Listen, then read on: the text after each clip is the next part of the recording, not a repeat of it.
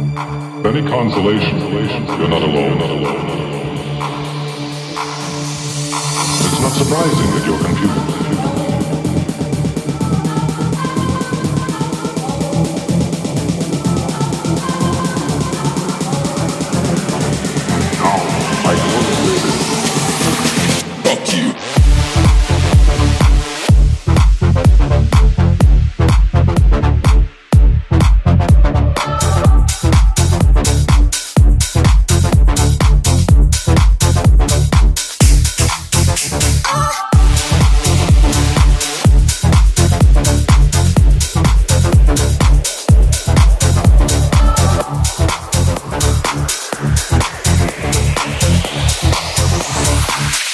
surprising that you're not used.